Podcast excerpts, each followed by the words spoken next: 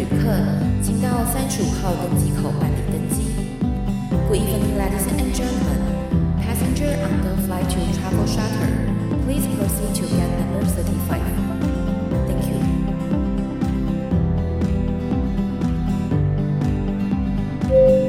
各位贵宾，我们即将起飞，请确实扣好系紧您的安全带。谢谢。Ladies and gentlemen, we are ready for takeoff. Please make sure that your seatbelt is fastened. Thank you.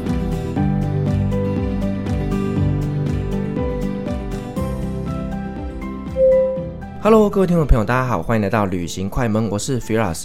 今天这期节目非常非常的厉害，大家还记得吗？我们在 EP 二十一集的时候，我们有邀请了风水命理老师小李老师，他来跟我们分享了非常非常厉害的泰国鬼故事。而呢，那集节目呢，受到非常非常多的好评，跟大家热烈的回应哦。也有很多听众许愿，要求我们能够再请小李老师跟我们分享更多的一些科学无法解释的故事。所以呢，我们今天就邀请小李老师再来到我们现场哦。那因为呢，小李老师呢，他在全世世界到处跑，也帮很多很多的人去看他们的风水啦，看看房子的一个状况。所以呢，今天他主要来跟我们分享他这些在国外看风水的故事。欢迎我们今天的来宾，风水命理老师小李老师。Hello，各位旅行快门的听众朋友，大家好，我是小李老师。哇，小李老师，你知道你那一集节目有多厉害吗？到现在还是我们排行前三名的单集。这是我的荣幸，我有耳闻呐、啊。那当然，我自己也听了好几遍。那我再去听听其他的主讲人讲其他的内容，那我觉得我那集还是不错的。我我真心到现在那一集我还不太敢听。啊，是哦，你有机会一定要把它听完，你就知道他为什么可以排名前三名。尤其是那个啊，就是在呃泰国的饭店那个。是衣橱里面打开那个小男孩那个故事，到现在我还是无法忘记。欸、那表示你有听啊？有啦，当当然我是录音，我是主持人。哦、对，嗯，是，对。那我们今天老师主要来跟我们分享一些什么样的故事呢？呃，其实，在我们这个行业来讲的话，因为其实华人遍布全球，那有华人的地方就会有一些传统文化跟习俗的呃信仰，所以我们从事风水命理的人呢，也常常会应邀到。世界各地有华人的地方去做一些专业的服务，那当然我比较常去的就是一些东南亚跟东北亚的地方，那比如说像香港啦，那泰国啦，那甚至越南、马来西亚，还有日本、韩国，那这些地方呢，华人比较多，而且信仰也比较相似。那在这个服务的过程当中，不可避免的会遇上一些连我都难以理解的事情。那通常平常我是不会去跟人家说，但是这些事情因为让我印象很深刻，所以深深的都会烙印在我的心里。那所以今天也很开心哦，我们的呃这个主持人能够邀请我来这边跟各位分享那几个哦，只有几个而已哦。诶，我在世界上呃每个不同的地方遇到的一些事情，那我今天来这边跟大家做一个分享。好，那老师，我们刚刚前面讲到，就是说你是在全世界各地帮人家看这种风水的嘛？是。那我相信很多听众朋友会想要了解，是风水这件事情到底对我们会有什么样的影响，以及它的重要性呢？比较用一个简单的方法来讲的话，其实风水老师就是古代的室内设计师，他是让我们要使用这个室内空间，可以得到最好的阳光、最好的空气以及最好的使用。那其实撇除掉信仰不谈，好，其实我们就是一个室内室外空间的规划师，只是在古时候并没有室内设计师这个名称，所以我们是用风水师这个名称来指这样的一个专业的人。那什么叫风呢？风指动线，哦，指空气流通，那指光线，这个这个都叫风。那水的话呢，就是使用。呃，比如说你这是要做住家，你这是要做店面，你这是要做公司，那我们里面的摆设跟它建筑开门的方位其实是不一样的。那由于我们风水学是中国人所创，所以呃难免会带入一些希望能够祈福平安，甚至于招财的方式。因此，其实中国的风水学，它是把建筑学、气候学、地象学以及宗教学，还有道教、佛教全部都纳入的一门学问，简称为现在的风水命理。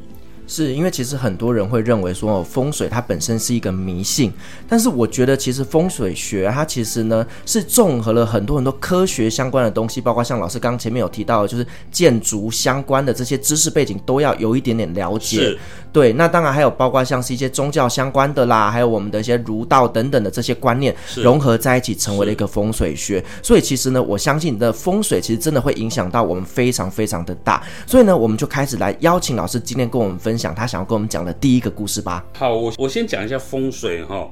我常常跟人家说，好的风水是人住出来的，但是住的人如果在这间屋子里面没有得到一个好的心情或者好的收获，他也没办法住出好风水啊。是，所以也要人，那也要风水的房子。那就是因为这样的缘故，那所以世界各地很多人请我去的时候，他们只有一个目的：老师，我怎么样能够更好？老师，你来帮我看了之后，我可不可以赚钱？甚至于说，很多那种小孩子四十几岁还没有结婚的，他也是请我过去，希望说我去帮他看了风水之后，小孩子就能够找到另外一半，然后帮他传宗接代。他还说，可不可以结了婚之后一定要生男生？我说，哎、欸，这个我很难跟你保证呐，哈。当然，我都会去到现场去了解实际的状况。那尤其到世界各国，我我我以今天要讲的例子来说，有日本啊，有辽国，那有中国大陆，甚至有有香港。那其实每个地方的居民呢，他们对风水学的这个看法跟想法是比较，也是蛮不一样的。我先来讲个例子好了，辽国大家知道吗？啊，知道。对，有些地方的人是叫他老挝啊，是哦老挝也好，辽国也好，它是跟泰国啦，甚至于柬埔寨是邻近的一个国家。那事实上，这十几年大陆的经济起飞，其实很多华人都已经布满了整个东南亚的城市。那这个辽国呢，是由一个朋友所引荐，是在辽国的首都叫做什么真的？哦，永真。永真 对对，不好意思，永真的地方呢，因为他有买了一间老的这个百货公司，百货公司、百货商场。那它是整个打掉要重新改建，那它一楼要做商场，二楼要做一个红酒的品酒室，那三楼四楼要做自己的一个住家。那由于他们相信风水，但是他们又不知道找哪里的风水老师，那因此就找我去了。那于是乎我们在台湾之前有做一些联系，哦，你是从呃现在只盖到这个基础结构，那连那个隔间都还没有开始隔间，那你希望我去做什么？那我们整个沟通过之后，哦，原来他是希望第一我去。那边帮他做所谓的开工祭拜的仪式，那因为我们今天要盖一栋大楼，我们要尊重当地的土地，那以及当地的神灵，但他们找不到，呃，可以做华人这种仪式的老师，在辽国当地找不到，那因此我就带了我的团队，前后大概四个人的左右，那我们就去到辽国，那我们记得我们是先从泰国曼谷，然后坐车进永真。哦，那其实很远呢，很远很远。但是我为什么要这么做？我到后面的时候我再跟你说哈。那我们到辽国的时候呢，我我现在的印象当中，我一直有着那个女主人的手，因为她跟我讲话的时候，右手永远摆在她的胸前，然后五只手指头都戴满了很名贵的戒指跟手表。呃，我不晓得什么意思，但是我就觉得金光闪闪的。OK，这是题外话。那他就说。呃，我们这个房子他在半年前就买了。那坦白讲，他现在应该是要到他进度的百分之五十，但是目前只进行了百分之十，就是一直会有阻碍哦，没有办法顺利就对，没有办法顺利，要么就是呃器材断掉，要么就是东西不见，不然就是人员受伤。那就是因为这样的缘故，他才会请我过去。那我思考了一下，我说你可不可以先带我去看你的这个工地？哦，那我就看，那其实呃这些我都有相片存底。那我看到那个工地的现场呢，就像我们一般就是毛坯屋盖起来那样子，那工人也都在里面。但是我看到里面的工人，很多人在里面，可是很多人没有在做事。那我就很纳闷啊，我说你们为什么不做呢？他说他在等我去。我说等我去，哦，等你看完之后才动工。后来我才知道，原来他们请我去是他们里面的员工要求，不管你是请泰国的和尚，还是请什么道士，还是请什么老师。如果你们不请这样的专业人士来，他们是罢工的。所以他从跟我联系到我到辽国前后不到十天的时间，因为我说你那么赶，你至少一个月的时间让我做准备，因为我台湾这边还有很多约，我才了解到说为什么要那么紧急的叫我过去。那那当时我就发觉事态的严重，已经发生了一些事情了。对，他们在等你。但是我不知道哦，我不知道，原来所有的人都在看着我，因为他在看他们的雇主请了什么样的老师来。呃，当时连我我带四个人，一个是我，另外一个是一个道教的法师，那另外一个呢，他是专门做这种建筑包工的，哦，他是我的学生，跟我一起去，那另外一个就是我的助手，那我们就稍微思量一下，我们就想说这里出了什么事情？你如果说在台湾或在中国，或许我们很多认知我们自己知道的神明也好啦，鬼神也好，可是辽国我真的不熟，我必须讲，好，辽国他们可能是佛教，那可能也是小乘文化，好。那那个我们大概中午十二点左右去场勘，我觉得这个不能拖的，我就跟我的伙伴讲说，下午三点立刻起坛祭拜，做一个开工祭拜。我有问你们开工的时候没有拜拜，他说没有啊，我们就直接动工了。好，所以我们用很充足的时间呢，盖了一个祭坛。然后我们就用传统台湾道教的方式呢，帮他做一个开工动土的仪式。整个仪式大概一个半钟头。那结束之后，他们的工人就比较放心了，就开始动工了。那在动工的过程当中呢，因为它总共四层楼，基本结构已经架好了，我就跟我这个道教的老师讲说，我们是不是要逐一层楼来做一个净化跟处理？他说有需要，但是我们就是隔天，隔天我们一大早，我们八点就去到那个大楼。那大家知不知道符咒啊？知道。对，那道教法师的话呢，他会持符咒点火，在空中画符。那尤其是楼梯口跟电梯门口，因此我们从四楼的顶楼一路下来，每个地方来做净化。是因为楼梯跟电梯门口比较阴吗？啊，不是，它是比较多人出入啊。OK，对，那出入的可以是阳的，也可以是阴的。是，对。然后这个老师在。电梯口跟楼梯门口在做净化的时候，都会持一张符咒，符咒要用火点嘛。对。那持咒完之后，我们就逐楼走下来，走到一楼，然后整个仪式结束之后，发现四人有人在喊，他说：“老师，符咒全部浮上去了。”我说：“什么意思？”因为我们在四楼顶楼坐下来嘛，那符咒点完之后就会往下丢。那丢完它烧完了嘛？对。当我们回到四楼的时候，所有整栋楼那个符咒的灰烬全部都集中在四楼的电梯口门口。为什么？那我们就看着，我就看着那个符咒，然后我再看看下面，也没有风啊，也没有气流啊，我就很不相信。我说来，明天再一次扫掉之后，我又跟我那个学生讲，你今天呢，除了符咒之外，你多加一个东西，叫法鞭。法鞭呢，就是用大麻编成绳，然后浸泡。以前古时候要浸马尿，那现在就是浸泡水，然后你要一直用。就是如果说以台湾来讲的话，这叫做法师的法舍哦，他会用鞭的哦，那很大声哦，啪这样子。好，那我们这个法师又继续，然后他又从四楼的顶楼开始做仪式做法，整个做下来，我们这次没有点符咒。那你们做什么？就是用用编的，对，okay. 在电梯门口，在楼梯门口，我们用编的，就是把这个邪灵整个给去除。然后我们走到一楼的时候，当时我们又起一个道坛。那我的印象当中，我们那个法师点的大支香，那所有人，我不管你这个工人的信仰是什么，所有人都要点香，在那边做祭拜。所有人的香是集中在法师那个烟呐、啊。好，大家幻想一下，十几个人拿香。法师拿着一根大根香，在拜拜的同时，所有人手上的香的烟是往法师的那根烟集中的。哎，没有风哦，也没有任何引导哦。这个真的好好奇怪。对，这我有相片哦。是。对，当下我有拍下相片，那我就跟我那个法师的学生讲说：“你提这个两去洗了，就是拿这个香，是大支的香。对，走到四楼，我不骗你，当这个。”法师香拿到四楼的时候，其他人在一楼。这个香是透过楼梯口跟电梯口上去，跟着那个法师走。所有人的香的那个烟都会跟着上去。对，一楼的人都没有动，都是只有法师在动，走上去。四楼高，坦白讲，我们那个一般大家有拜拜过嘛？那个香其实大概一两公尺左右就没有了。对。可是你可以很明显的看着所有的香是循着电梯跟。楼梯的通道的香聚集在那个法师的那个口，我就把委托者叫过来，我说：“请问你们这之前是什么地？”他说：“没有啊，就一般的住家。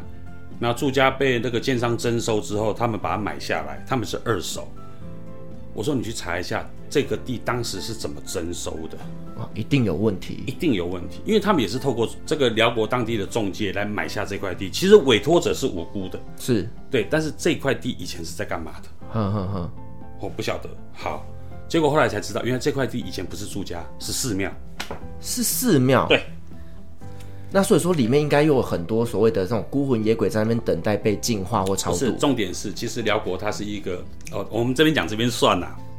你有钱，你要做什么都可以的人。嗯，OK。因为寺庙在辽国人的心中是一个圣地，是哦，他们是一个圣地。那可是因为钱的关系，所以这个寺庙是被强迫拆除的。哦，那甚至于连和尚都是被打得乱七八糟的。OK，是没有杀人呐、啊，但是就是用黑社会的力量把寺庙迁走，把和尚赶走。所以为什么会有这种像呢？很简单，如果说各位有去过东南亚的人，都会知道，其实东南亚那种高僧高佛啊，那个坛都很高。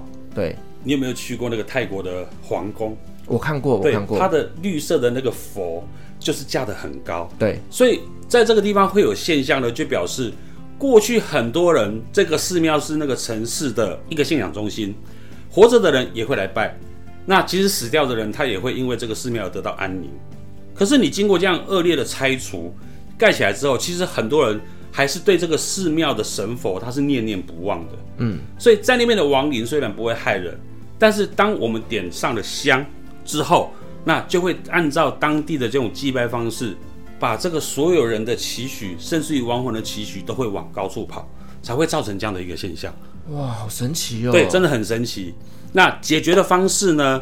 当时也是透过我的关系，我去请从泰国请了一团高僧，总共十二个人，在那边连续诵经三天三夜，之后这个现象才没有的，就等于是净化了这些呃，呃告诉这些亡灵，这个寺庙已经没有在这边了。哦，OK，因为他也没有改建，去跟他们沟通，对，去跟他们沟通，OK，是。所以后来就是呃顺利的沟通，他们也就都离开了，对，然后他们也就这个百货就顺利的就开始营运了。对，可以知道是哪个百货吗？呃，不是说营运就顺利的建造完成了，没有，它一楼是商场啦，OK，二楼是红酒馆，那三四楼就是那个大陆富商自己的那居家，OK，是这件事情是在三年前才发生的，二零一八一九年的事。哦，所以等于是疫情前没多久的事情。对，所以我印象非常的深刻。哦，嗯，是。所以老师可以告诉我们在哪边吗？啊，那个地方在哪里？呃，我住址是查得到的，住址是查得到的。好啦，但是至少现在那个地方已经就是是干净的，是没有问题的。呃，我们其实这个故事不能讲说它是鬼故事，而是这些亡灵习惯了在这边受到神佛的一些加持或是超度啊，是。但是因为现实的关系，寺庙和尚迁走了，可是这些亡灵并不知道哦。OK，他们还是继续在原地停留着。对对，他们认为佛还是在这，那和尚还是每天会在这边念经，但是他们已经感受不到。嗯哼哼。哦，那他们也会认为工人就是和尚就是佛，但是工人在施工的声音跟他们平常听经的声音是不一样的。嗯哼哼。所以才才会造成他们施工各种不顺。哦，对，但是也不是说什么坏的灵或是鬼魂啊，也不是。对，就是其实这些灵体它并没有要伤害人的意思，他没有，他没有，只是它就是本来就在这个地方了。是，是哦，OK。那老师一开始就跟我们讲了科学无法解释的百货公司一个改建的故事。那接下来我们要到哪个地方去呢？其实我去过最多的地方应该就是内地。哦，中国大陆，就是，对，中国大陆。那台湾的传统文化其实很多都是衔接的闽南文化，是没错。所以我们跟福建沿海很多的信仰跟相信的东西事实上是一样的。所以我常常会过去，像厦门啦、福州啦、泉州啦，像甚至于温州我也去过好几次。好，那我现在要分享的就是有关厦门的一次的事情。那这个可能要稍微讲的比较远一点。那在十五六年前发生的事情，那我也希望就是听众你已经出生了哈，不然会听不到。呃，台湾有一段时间很流行所谓的广播节目，是没错。那我大概在十六七年前，我也曾经担任过广播节目，但是就是属于 under table 的就啊地下电台，对地下电台，好像也讲也没有关系啦。那那个时候算还有一点小小的成绩，然后那时候也刚开放大陆的探亲或是旅游，那时候大陆经济也刚起飞，所以曾经有人跟我说：“小李啊，你来做大陆的广播节目主持人好不好？”那我也不瞒大家讲，其实当时我蛮排斥大陆的，因为那时候去大陆还要从澳门转机，从香港转机，耶，不是像现在直飞那么方便，没有。那我就跟那个人讲说：“我不去大陆。”他说：“你放心。”你只要来我们办公室的播音室，那我们是用连线到金门，然后金门有个发射台，再发射到大陆的沿海地区。我说好，这样子我接受。好，我打死我不去大陆，但是我跟你做就是商业合作，我做广播卖你的产品，那你产品卖出去，我们五五分。哦，合理。他说合理啊。对。好，他说扣掉成本五五分嘛。比如说你一个一千块的东西，成本三百块，七百五，我们就一人一半。好，那我们就敲定了。礼拜一到礼拜五下午一点三点，两个小时时间我去那边做广播。结果可能就是我的调调还蛮适合大陆人的，三个月下来，哇，听众很多。然后在那边他们有他的办事处，他一直要求我们希望小李老师能够过来一趟，哦、我们要见见他的本人。所以你算是 KOL 的始祖，哎，呃，勉强可以这么 直播带货，对，称上一点。那当时的模式是怎么样？这个我会卖一些商品，然后商品一定会附带一本你个人的流年八字。嗯哦，你只要购买多少商品，我们帮你一批一本流年八字。那这流年八字就是让你是稍微了解自己。那由于我在广播上这么讲，那三个月下来，可能就累积了很多很多的客户，尤其是大陆人，他们很希望，因为他们都有购买产品嘛。那也有批这个八字流年嘛？那虽然在大陆那边的办事处有很多的老师可以帮他们服务，但是今天换成是你，你是看听这个人的节目购买这个商品，你会不会想找这个人？当然会啊，是，所以是一个信任感，已经挡不住大陆那边的群众。于是乎，他就来跟我谈，他说：“你可不可以去一趟？”我说：“我真的很不想去，可是他那边已经挡不住了。”好，那最后有个协议，嗯、呃，就是。我去八天，然后一天我要服务八个客户，那其实很累哦。我其实很多哎，非常的累，而且我没得休息的。那那时候有讲好，八个客户里面呢，如果我有服务，譬如说要请我看阳宅，或是做一些专业的呃这个服务的话，我们一样在商言商对抽。比如说他请我去看他们家阳宅或什么，人民币假设一万块，那我们就是一人五千。合理吧？合理，合理。对，那我出机票钱哦。然后他说：“好，你来，我帮你安排最好的住宿。哦，我觉得让你有最好的环境，叭叭叭之类，反正都讲得很好。在当地接头的那个人是他儿子，他儿子为了让我去大陆，还特别从大陆飞回来，哦，来接你，来跟我认识。OK，哦，他那时候就很诚恳说：李大哥，你好，好怎么样？怎么样？你一定要过来，我那边一定会帮你安排好。”那不管你们几个人过来，我们食宿都帮你安排好，绝对没有问题。那因为很有诚意，我想说好吧，那我就去一趟。于是乎，经过一个月的安排，来这边的人员哈，各位可能仔细听好，因为这个跟后面的故事都有关系。我的爸爸刚好要去上海，所以我也跟我爸爸去。那我呃跟当时的女朋友，OK，当时哈现在没有了，跟当时的女朋友，还有跟我这个国中同学一起去。那我爸爸有跟他一个朋友一起去，哈，就这有点复杂。前后我们总共五个人。那我们在约好的时间，我们就飞去厦门了。那当时要从澳门转机，嗯，飞到澳门。那澳门飞到厦门的时候，那五个人至少五个行李嘛，对对。那我们就等人来接机啦。那来接机的时候呢，我们就看到两个年轻人跟我们挥手。那其中一个我认识，哦，那个人叫贡丸。嗨，这个小李老师在这边。我们的车在这边，我们载你到服务处去，就是有人在等我了。结果我们一看，七人座的小巴，OK，试想看看，七人座的小巴要坐七个人跟五大箱行李，不可能啊！我们的行李是顶在头上的，嗯，然后人是整个挤在一起的，就上了。大家那时候心里在那闷闷，哦，为什么要坐这种车？好，坐到同业的那个服务处门口。我刚刚讲，他那个儿子不是跑来台湾找我吗？对，很客气。可是当天马上变了一个人哦，他一走出来直接讲说：“你为什么那么慢？你马上给我进来，说已经有客户在等我。”所以，我从下飞机上车到服务处一下车，我就没有停了。那整个感觉是很不好的，完全不一样，完全不一样。我到的时候已经是下午四点多，当我忙完的时候，已经是晚上大概九点。OK，我走出来，我看到我的朋友跟我的父亲是趴在桌子上睡觉。哇，那感觉真的很差。那我说这个不对。这个不对，这个有问题。嗯，然后我客人结束了嘛，这个儿子我们就简称他小许好了。好，小许，小许就说：“啊，好，那今天忙完了，我帮你们接风，我带你们去吃饭。”然后吃饭，然后我们就去吃饭了。然后这个桌上就很多酒啊什么的。那我父亲算他的长辈，但是在吃饭的过程当中，他从头到尾没有看我父亲正眼，真的很不礼貌，完全没有。我我心想说啊，我们中计了。就是他在这边根本就是个地头蛇，那可是我已经承诺了他的客户，我必须要八天的时间帮他们做服务嘛。那我们就赶快结束那个餐会，我们说啊，不好意思，我们今天这样舟车劳顿也累了，我们想要回去休息。然后这个小许就叫他那个助理说：“好，来蔡老师他们回去休息。”他也特别跟我讲哦，明天早上八点记得。我说好，没问题。结果一样是开的那个七人八。那坦白说，我当天好累，因为晚上九点多我都没有休息，就走到一个巷子。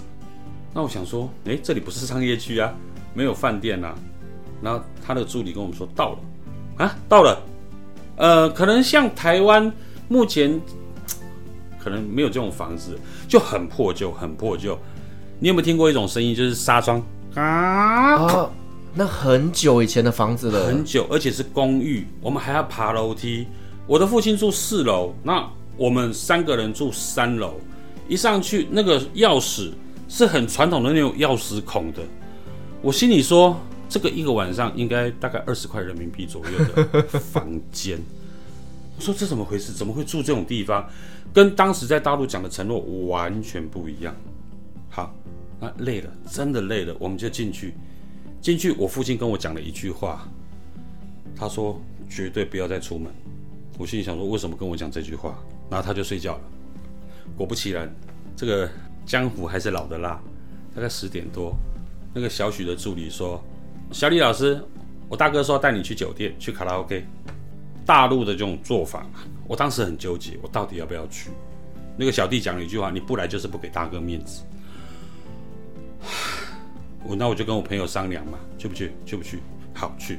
他小弟就来接我们了，打的我们就去到厦门的这个一个卡拉 OK，那个我记得很大，因为我没有去过。那个卡拉 OK 大概有三十平吧，那加上我们三个还有他两个小弟，里面有七个人。那我们坐在最左边，这个小许呢，跟台湾某大企业的公子在那边玩西巴达啊，嗯，我们坐在那边坐了半个小时，他们才玩完，然后他就看着我，哎，你们来了，来，小姐叫进来，哇，那个场面我倒是第一次看到，一次二三十个这样排着，好，不谈了，没关系，那就大家就开心吃饭喝酒，那我就看手表，十二点了，我也该回去了，其实也很累了，我超级累，我超级无敌累。小许喝醉了，他点了一个火锅在前面。他说：“哎、欸，小李老师来，我有事情要跟你讲。”我说：“什么事情？”他说：“你凭什么跟我五五？我跟你讲，明天开始你二我八。”我听到我傻掉了。我说：“你妈明明就讲一人一半啊。”然后他就讲：“哦，东西是我的，客户是我的，凭什么你跟我对半分？”坦白讲，当时我也火，我很累，而且又有喝了一点酒，我手拿的杯子是在抖的。这个人真的不可理喻。当时的女朋友走过来，因为她可能就是比较知道我们发生的状况。她是一个女生，她拿着酒杯，两只手敬那个小许啊，小许不好意思，今天大家都累了。关于这个问题呢，明天可以跟你妈妈谈谈。那我这杯酒敬你。那个小许一看到我这个女朋友跟他敬酒的时候，站起来一巴掌就下去，巴掌下去打下去之后，我当然就把他挡住嘛。哇，不得了了！桌上那个火锅往我身上泼，然后两个小弟就把我踹在地上打。我不骗你，这是真的发生的事情。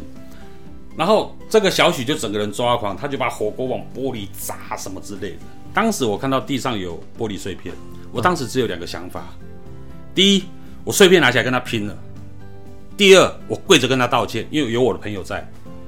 最后我选择了第二，我跪下来，我跟他道歉。哦，小许，看谁让我我唔对，明天再再告告。然后他就走了，然后我我记得我跪在那边跪了二十几分钟，我整个人傻掉。然后我我那时候女朋友一直哭，然后我另外一个朋友觉得很无力，我说好了，不要讲，我们一切回去。回去到那个那个比较饭店呐，那个就叫旅社，大概两点多，我就敲我爸的门，我爸还没有出来，他就说出事了，对不对？我说对。然后我爸就跟我讲：“你们赶快睡吧，因为其实我爸早就知道了，如果我们有出去有喝酒，那这个人一定会说这样反驳。为什么爸爸会先知道呢？呃，他是过来人吧？哦哦，没有，他可能有观察到小许这个人呐。OK，嗯，好，那可能讲到目前为止都跟鬼故事无关。嗯，但是这个是我真人真事的，但已经非常的刺激了。没有，这是真人真事的经历。我当时，呃。就是被烫伤的相片，我还有照相，还有去医院做做检查。是，好，那我问你，如果是你，你睡得着吗？怎么可能睡得着？发生的这些事情，而且凌晨两点多，而且你可能八点在身上，你还在痛或什么的。是没有那个时候的惊吓已经超越了这个痛。坦白讲，我回去我还记得，我开始泡茶，我开始泡茶，然后当让自己冷静下来，身边的人都睡的时候，大概凌晨三点多，我才慢慢的去观察我所居住的那个屋子的环境，因为整个都是在惊吓过程当中慢慢的恢复。那我当时就一直在想，我明天到底该怎么做？那因为我在泡茶嘛，你有泡过茶吗？有有有。好，茶泡完之后就是倒出来，然后我们会喝茶。那因为当天晚上喝的是白酒，但是我就想说用茶来解酒，那个茶越喝越浓。你有没有泡茶越泡越浓过的？怎么可能？不都是越泡越淡吗？不是颜色越浓，是味道越浓。哦、oh，OK。那我还去厕所照我的口腔，是不是流血干嘛？嗯、uh-huh. 那只有我一个人嘛。我说不行，我一定要睡觉。如果明天这样的话，我我我一定会受不了。那我真的心里五味杂陈，我就去洗澡。我记得他那个天花板呢，是完全没有油漆，也没有也没有补水，也没有干什么，就是水泥墙。是，然后水一直滴，一直滴，一直滴。我喝着那个浓浓的茶去洗澡，洗澡的过程当中，我嘴巴里面那个茶的味道一直存在。我不知道为什么，我可能认为说，人在情绪过度、过度紧张的时候，可能那个内分泌会失调啦，会改变味觉啊，或什么样。我我就没有想那么多。那我我就不管了，反正就躺下去睡了。怎么睡啊？我问你。惊魂未定啊，根本睡不着啊。我就看着天花板啊。然后就一个小黄灯啊，然后我就看着，现在三点多，我要怎么睡？这个时候有一个中国娃娃女生的人头出现在天花板上面啊！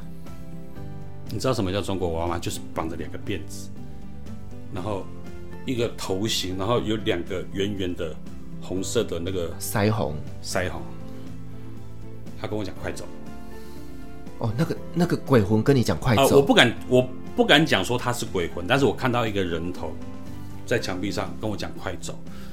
就在这个时候，我爸过来敲门，他说：“我们赶快走。”我让我看不见了嘛，对，我就过去跟我爸说：“爸，怎么了？”他说：“我们赶快走。”那我也没有问那么多，我们凌晨四点五个人打的直接到厦门机场，我们在那边等到早上，柜台打开，我们买了第一班飞往澳门的班机，我们就飞走了。因为我们认为这个小许根本就是个怪物，他是个骗子啊、呃！我不敢讲他不是个骗子，但他就是个怪物，你不可能再继续跟他合作下去。没错，对。然后后来我们到澳门的时候，我才跟我爸聊起。我爸说呢，你刚刚前面不是问我说为什么我爸会跟我讲这句话吗？对对对，哎，我爸说他没有跟我讲，没有了吧？他没有跟我讲。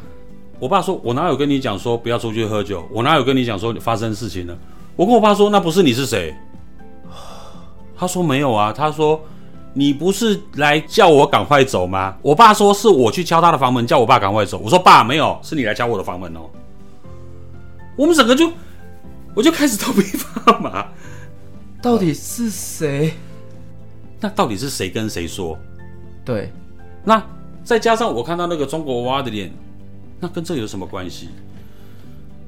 我回来台湾之后，我一直去求证这件事情。后来我发现了一个秘密，我不是讲这个小许当时回来来拜托我去大陆吗？对。那我也坦白说，他来拜托我的时候，那天晚上他请我喝了三摊吃饭，然后 piano bar，最后他还带我去酒店，酒店还在那个松江路啊，不方便讲。我们喝到早上五点多。我之后才知道，我们喝到早上五点多，对不对？隔天早上七点是他爸爸的告别式哦。那奇怪，你爸爸的告别式，为什么你前天晚上还要出来跟我喝酒？这我搞不懂。那他爸爸是曾经在台湾万华一个还蛮有名的人物哈，这我这里我就不方便讲。那我想不对啊，隔天是你爸爸告别式，你竟然还有心情前一天来跟我出来喝酒？我觉得这个不对，你这个人有点奇怪，而且还玩到天亮。对。那有没有去告别式？我不晓得，因为我跟他那边其实不是很熟。好，后来有人是这么跟我说啦，他们家因为走偏门的人都会养小鬼，他也有养小鬼，他有个小弟也养小鬼，就是我刚刚讲叫贡丸那个人。坦白说，因为我在台湾三个多月，我们那个时候是靠卫星电话跟厦门这边做联系，我都是跟贡丸这个人做联系。那他也有请教我一些拜拜的事情，那也是我教他去哪边请呃很神奇的圣物回去拜的。那我跟他的感情算是很好。那我在想，是不是当时我帮贡完请的这个圣物，他知道我要去到他那边，知道我有危险，来叫我离开，还是怎么样？对，我不晓得。但是最让我讶异的事情是，当我们到澳门，我跟我父亲互相问的时候，那个时候我真的才是叫头皮发麻，因为这个都是我身边人的事情。哦，那我也很感谢啦，因为那个娃娃可能真的是来帮我的。你想想看哦，如果这个小许真的要骗我的话，他应该是最后一天才跟我翻盘，对，而不是一开始。对，他应该是在最后一天之前，我都认为是五五分嘛。哦，当我整个做完之后，他才跟我翻脸。对，那他就是，可是他没有，他是在第一天哦，我连一毛钱都还没有帮他赚的情况之下，他马上给我翻脸，这一定有问题啊！所以这个人一定有问题。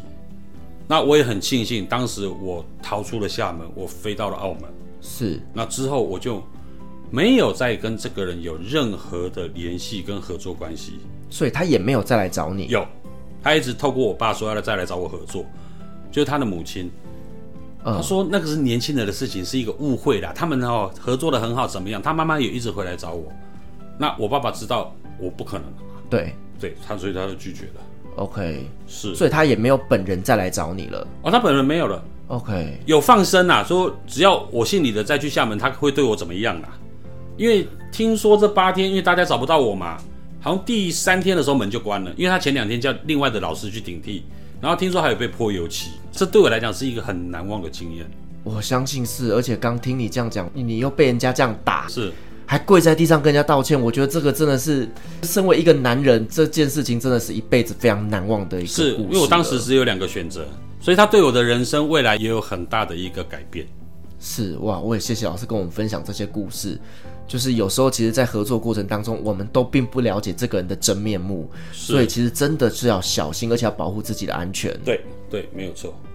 好，那我们听了这么的惊悚的故事，那接下来我们要去哪里呢？接下来去日本。日本，日本那边也相信风水吗？其实日本的台湾人很多哦，华人也是很多的，所以基本上在日本有分为三大宗教，一个叫佛教。那一个叫做神道教，就是日本传统的道教。那一个呢，我不知道各位知不知道，其实，在日本信奉妈祖的人很多哦，真的吗？嗯，信奉妈祖的很多，很多日本的大城市都有所谓的台湾妈祖会哦。那里面的成员百分之九十都是台湾人，那当然还有一些日本的友人。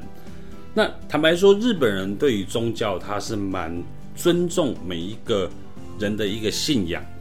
那日本也有所谓的占卜师啊，也有所谓的风水师啊，那也有所谓的阴阳师啊，好，那甚至于还有神社的巫女，那他跟我们的角色是有点类似的，他就是为人家祈福啊，或者是帮你看一些阳宅或什么之类的。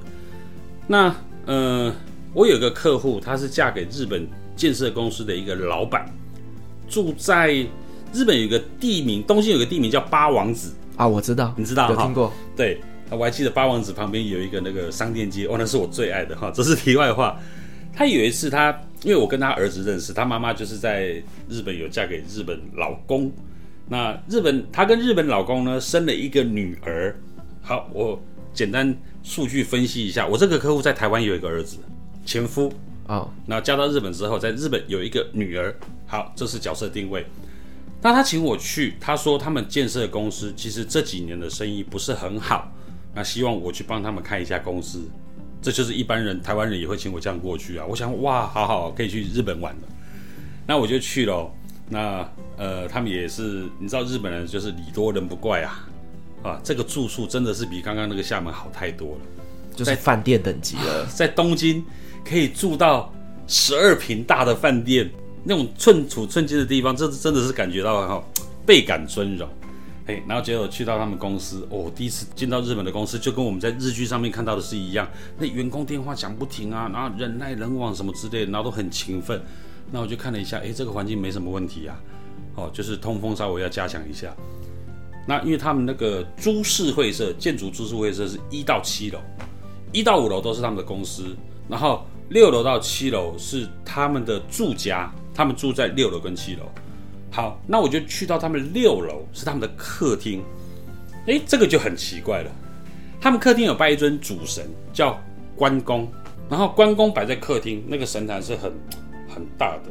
那各位想象一下，客厅有个装潢，装潢是在那个天花板那边呢，就是四周围有做装修的装饰，然后灯是砍在里面的。呃，大家可不可以想象？就是天花板那个灯都是砍在墙壁里面的，然后有做一些木工的装潢。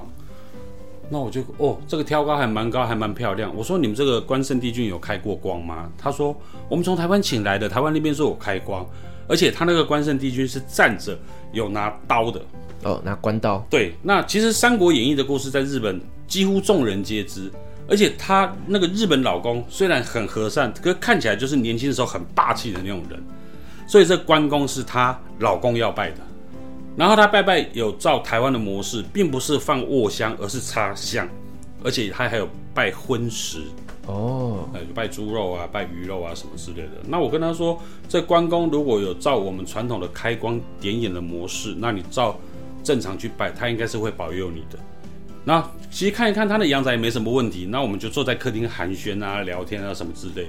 我突然想到，你们不是还有七楼吗？嗯哼，那七楼我可以上去看一下吗？那七楼是什么地方？哦，他说哦，七楼就是我们女生在休息的地方。他跟他女儿住七楼，然后生活作息在六楼，那个房间在七楼。那他说房间没什么好看的嘛，我说既然来了，看一下吧。一上去，嗯，如果。六楼关公的位置正上方的话，是一座纯白玉的妈祖，刚好在关公的上面。哎、欸，等于说把关公压压住了，对，压住了。我就很纳闷，为什么会有这尊妈祖会放在这边？因为他说曾经有老师跟他们讲，不能拜单数。如果他把关公摆在一起的话，势必要再多一尊神明，所以他们把它分开了，关公放下，妈祖放上。然后分别供奉，我就这样很奇怪啊。他说不会啊，我老公拜关公啊，那我跟我女儿拜妈祖。那当然个人信仰这个我不去做于干涉。那这个妈祖她也是从台湾运过去，从花莲那边请来的。嗯嗯嗯，我蛮大尊的哦，大费周章哎，真的。对，你知道吗？在整个的过程当中，他女儿都在他旁边，可他女儿从来没有正眼看过我。就觉得很烦厌，那我是不是说，哎、欸，你这个女儿是不是刚好在叛逆期？嗯，有可能。女儿二十三、二十四。那他说他女儿平常不会这样子，只有看到我，非常的排斥我，非常的讨厌我，甚至于还会跟他妈妈用日语讲说，我什么时候要离开，可不可以赶快叫我走？其实我心里还蛮不舒服的，我当时没有想那么多。那后来我整个看完了，我就跟他说，那我要回去了哦。哦，就是没有回饭店了，不是回台湾。呃，基本上呃，这个办公室啊，住家帮你调整一下，然后让你这个员工比较留得下来，或者财运比较顺。那这个我的委托人也非常的客气，就开车送我们回饭店。那我本来以为觉得这样子就结束了，后来当天晚上他女儿自杀啊，隔晚送医院急诊。那他的妈妈打电话给我，他说。他女儿因为看到了我，所以要去死。为什么？我说这关我什么事情？对啊，对他女儿说，因为看到我，他要去死。因为我跟他女儿完全不认识，我还记得他们姓哦，不要姓氏，不要跟人家讲出来好了。那我跟他儿子是朋友，他赶快联络他儿子，说他妹妹出了这个事情。他儿子就很很纳闷，我在台湾，你打电话给我干嘛？啊、哦，我那个朋友又打电话给我，他说你可不可以去帮我关心一下他妹妹？我说。日本我人生地不熟啊，我要怎么去？他说不是去看我妹妹，是去我家哦，去看他房间。我朋友叫我去六楼，他说你看一下有没有什么奇怪的东西。我今天才来过啊，对，会有什么奇怪的东西？我这样东看西看，我就跟他讲说没有啊，哪有什么奇怪？他说你再仔细看一下。我想起，嗯，妈祖压在观音的上面，关公啊，关公的上面。妈祖那一层楼的天花板就像你这边，就是水泥的天花板。嗯，可是关圣帝君那边的天花板是有做装潢的，灯从四周跑出来的。好，我那个楼梯架上去一看，那个灯的凹槽布满了大大小小的神像。我说哇，什么三太子啦，不然是辽国的四面佛，什么就是里面至少有五六十尊神像是摆在灯的四周围的。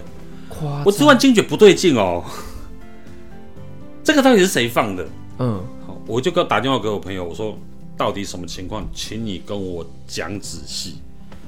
哦，后来我才知道，原来他们家是只有妈祖而已。但是他拜了妈祖之后，他的妈妈常常跟台湾的那种妈祖会的人搞在一起。那可能是台湾人走的比较接近嘛，可是可能他的日本老公很会吃醋，他会认为说，你为了妈祖，为了宗教啊，常常不陪在我身边，去跟外面的人搅和。坦白讲，她老公很不谅解，可是他又日本人嘛，大男人对，可是他又很疼他老婆，他不知道该怎么办。于是乎，他跟他女儿商量，他女儿就给他出馊主意。他说：“爸爸，你在下面拜一尊关公，把那个妈祖给破坏掉，就是很异想天开。”没想到他爸爸真的去请了一尊关圣帝君，而且是要拿刀的哦。关圣帝君有骑马的嘛，有坐椅子拿春秋的嘛。对对对，对啊。可是自从那个关公弄下去之后，他爸爸的身体就整个垮下来了。其实他爸爸是有点小中风，而且三四年的。他也是因为这个原因请我去看阳宅的。嗯，但是她老公并没有跟他讲。好，他女儿也有问题了，开始精神异常，或者是会，嗯，有些话我不好意思讲，就是会比较做一些乱七八糟的一个事情。那他女儿也会去认识一些很奇奇怪怪的老师，来帮他们家里，反正好像。后来我才知道，原来他们夫妻斗法很多年了。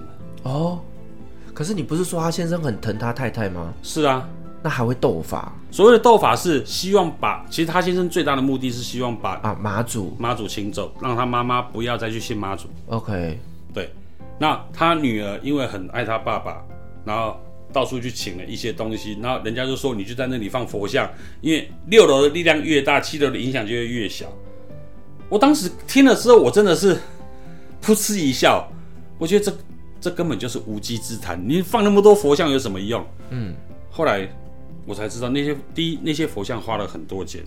第二，既然那里有佛像，其他地方会不会有？会会。后来在他们家搜出好多好多那种台湾公庙人家不要拜的三太子啦、土地公啊什么的，加加起来两百多尊。哇塞！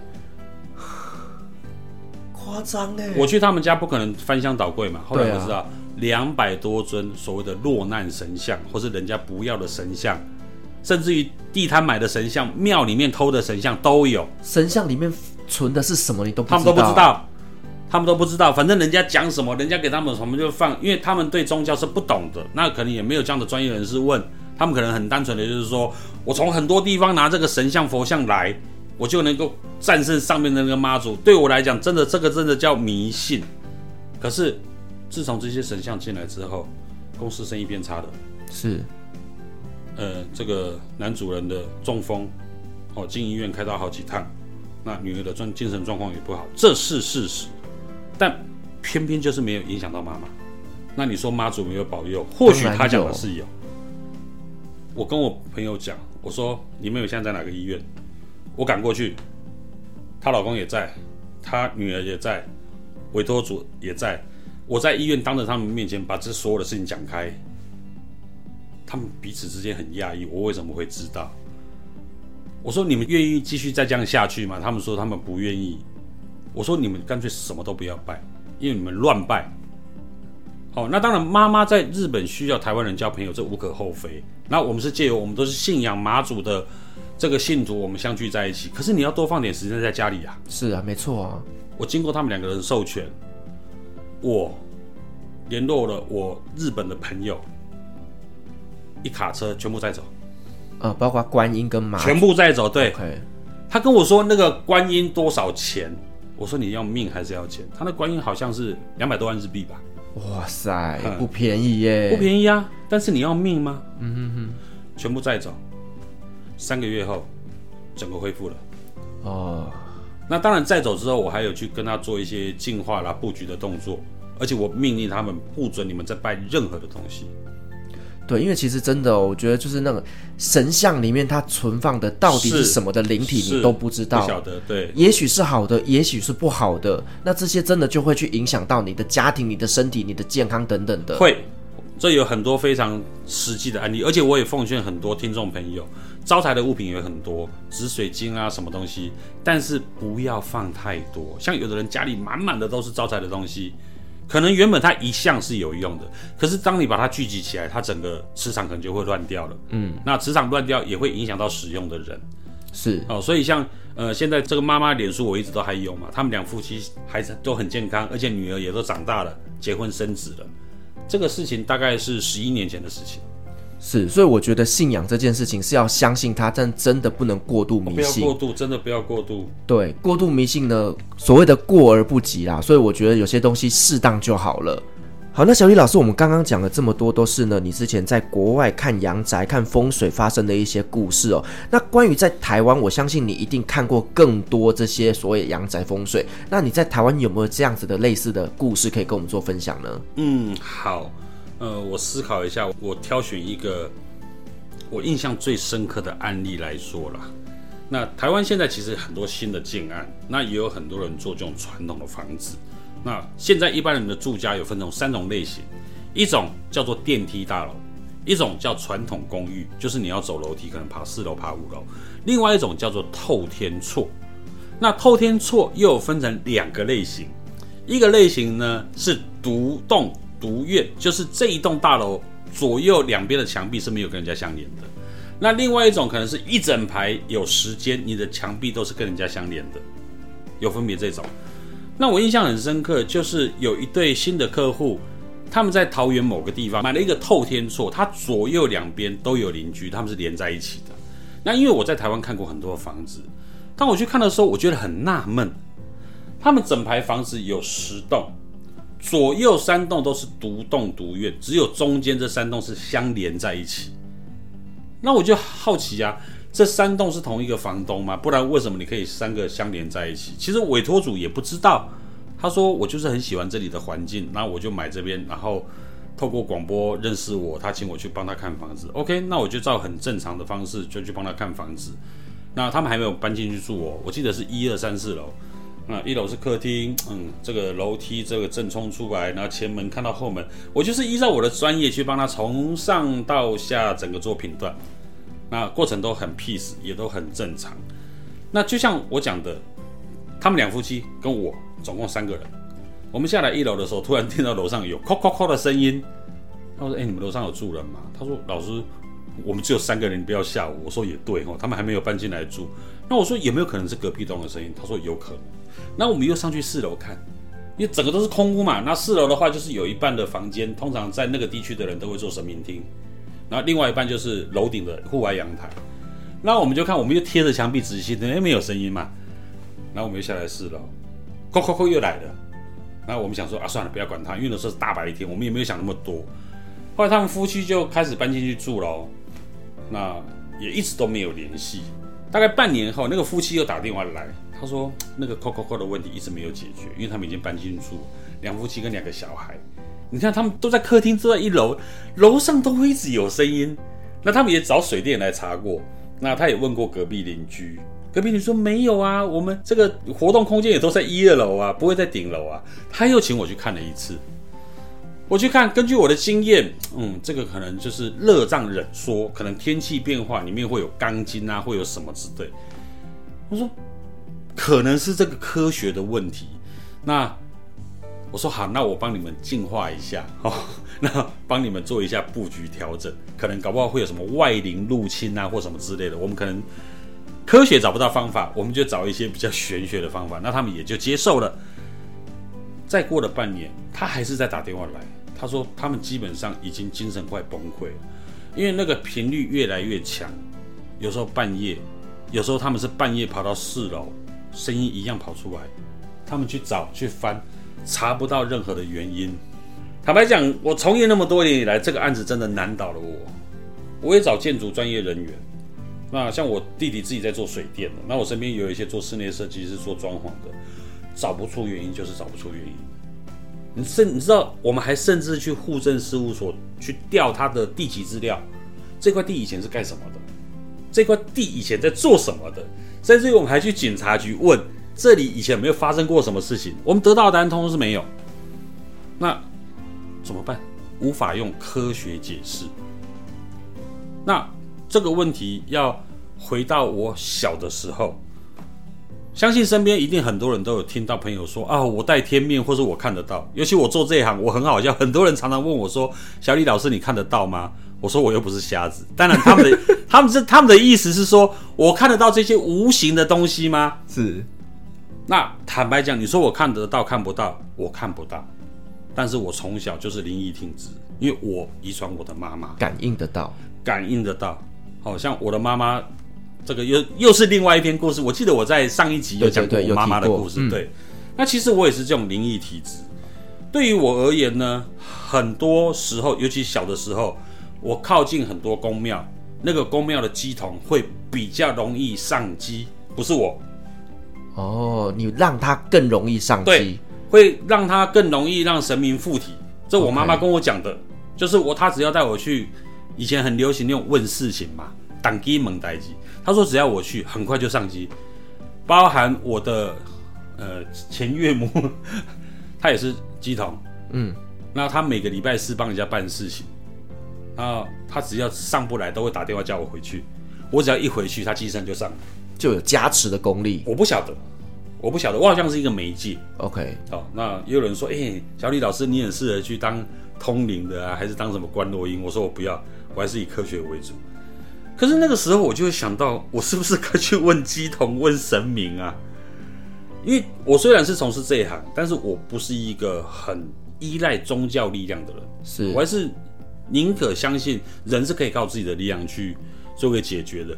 可是那次我真的找不到办法了，我真的去寻求问乩童问这件事情。那我们同业之间，我有认识很多，我当然知道谁是真的。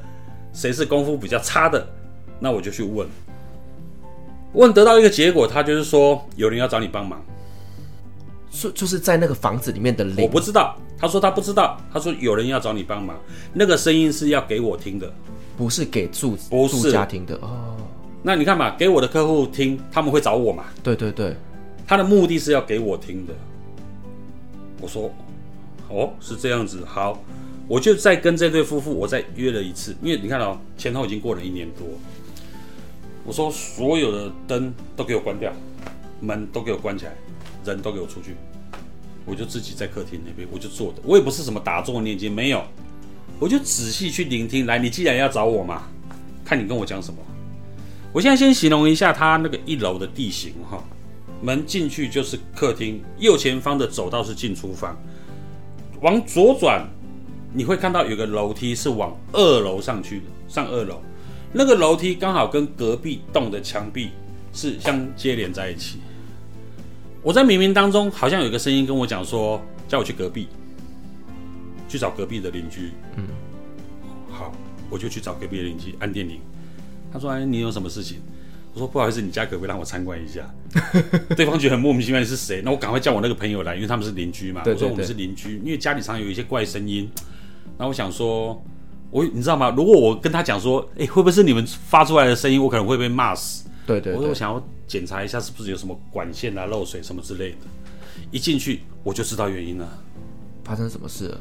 你看哦，如果你家旁边有住人，你觉得那墙壁有多厚？五十公分厚不厚？五十公分，蛮厚的，很厚的，对不对？对。其实一般如果说我们隔壁有住人的话，三十公分是很正常的。对。我去到他家，我突然恍然大悟。我说谢谢，我马上走出来看两个房子之间的墙壁的距离啊，有一公尺半，那么厚，这么厚。对，后来我才惊醒起来，说，哦，他们这边有十栋，右边三栋，左边三栋，中间都是有防火巷的，为什么只有中间这三栋没有？他们是买右边这一栋。对，我就惊觉这墙壁有东西，这防火巷有东西。经过一查，原来。有人从中间这栋的顶楼把一个人推下来啊，摔死后直接灌水泥下去。你听得懂这意思吗？嗯，本来两栋大楼中间是有一个防火巷的，在上面发生凶杀案之后，直接把人从四楼推下来，直接水泥灌下去，然后中间就做成墙壁，所以有一个人在这两栋大楼之间，他的尸体在里面被封了十几年。隔天，我马上找当地警察局，我说：“麻烦你找人破坏他要上二楼楼梯旁那个墙壁。”一敲，果然一具尸体在那里。我现在讲自己都，天哪！所以说，其实这凶杀案其实就是当时的这个工程公司或建设公司等等的，因为只有他们才有办法去灌水泥。死掉的是当时这个建案的其中一个股东。哦。利益纠纷，那个尸体一打开来，那个警察局马上知道，我们在找这个人找好久了，找不到，他这个案子一直没办法结案，就失踪人口就对了。对，他的家里人有去报案，可是你找不到尸体，你不能结案。对，结果你知道这件事情惊动当地的那个警察局，警察局还委托我，我不知道各位知不知道有一个叫跳钟馗的习俗啊？我知道，跳钟馗就是说帮你把亡灵从这个地方抓走。我还接受这个警察局的委托，我办了一场跳钟馗的仪式，在这两栋大楼，因为其实他跟他的邻居都有受影响。哦，他也听得到。两栋大楼中间啊，啊、哦，哈，然后先把遗体清出来之后，然后做一个跳钟馗的仪式，把它净化，那再重新把它填补好，然后把当时申请的设计图，因为他们设计图上面是每一栋中间都有防火巷的，是。那当时那个警察局还有问他说：“我们没有办法从中间帮帮你破一个防火巷，如果你们要防火巷出来的话，你们必须拆掉。可是如果你们不拆掉的话，现在你们房子的形状是不符合当时你们申请的建案。”是。所以坦白讲，买那三栋房子的人都很吃亏，因为建商也倒了。啊。那当时的杀人凶手不止杀一个人啊，他早就被关了。OK，只是这个尸体一直找不到。所以其他的不是放在这边，只有这具尸体是被埋在这里的。对对，对，而且当时是从四楼被推下去，然后直接水泥埋下去的。哇，是那我觉得我是功德一件哦，对我而言一定是。嗯，那或许刚好是我这种体质靠近了他，他运用无形的力量来通知我，把这件事情给揭发出来。所以这是在我从业当中一个还蛮深刻的印象。你要说它是灵异现象，那我宁可解释为它是一个好的灵异现象，因为他想要水落石出，也让他的家人不要讲安心了，难过是一定会，但至少有找到他的尸首，而且是硬尸哦，因为被水泥封住，他根本没有空气，没有办法化解，所以整个人就像干尸一样。嗯，对啊，那后来就是哇，这处理这事情出了三四个月，然后我的客户他最后是放弃了那栋房子，因为也不能卖了。是对凶宅嘛？对，然后房子现有的形状也不符合他们当时送审的法规。哇，买到那房子的人真的超倒霉的。是是，好，如果说在我台湾的这些职业过程当中，印象最深的就是这个案件。哇，我觉得这件事情也真的是因为刚好遇到了你，让这件事情水落石出，而这个罹难的人呢，他的尸首能够被找到，而这件事情才真的算是被解决了。是，我觉得其实他的家人是最难过的。那当我发现之后，他的家人也是把心里的一块石头整个放下来了。可能他们心里大概也有底了，就是这个人也没有了，但是一直没有办法呢了却心里的那个疙瘩。是，没错，没错。哇，我觉得今天听了老师讲了这么多故事，其实呢，我觉得虽然呢有一些是科学无法解释的故事，但是更多呢是带给我们的一些人性的一些反思哦。这中间呢，我们包含了像是呢在日本那边的一些神像的祭拜，以及呢说我们到了辽国那边的一些寺庙后来改建等等的这些灵异的事项哦。其实我觉得有时候宁可信其有，而在这世界上有很多是科学所无法解释的事情。所以呢，当我们在遇到这些不可呃解释的事情的时候呢，我们才能够问心无愧，而不去恐惧它。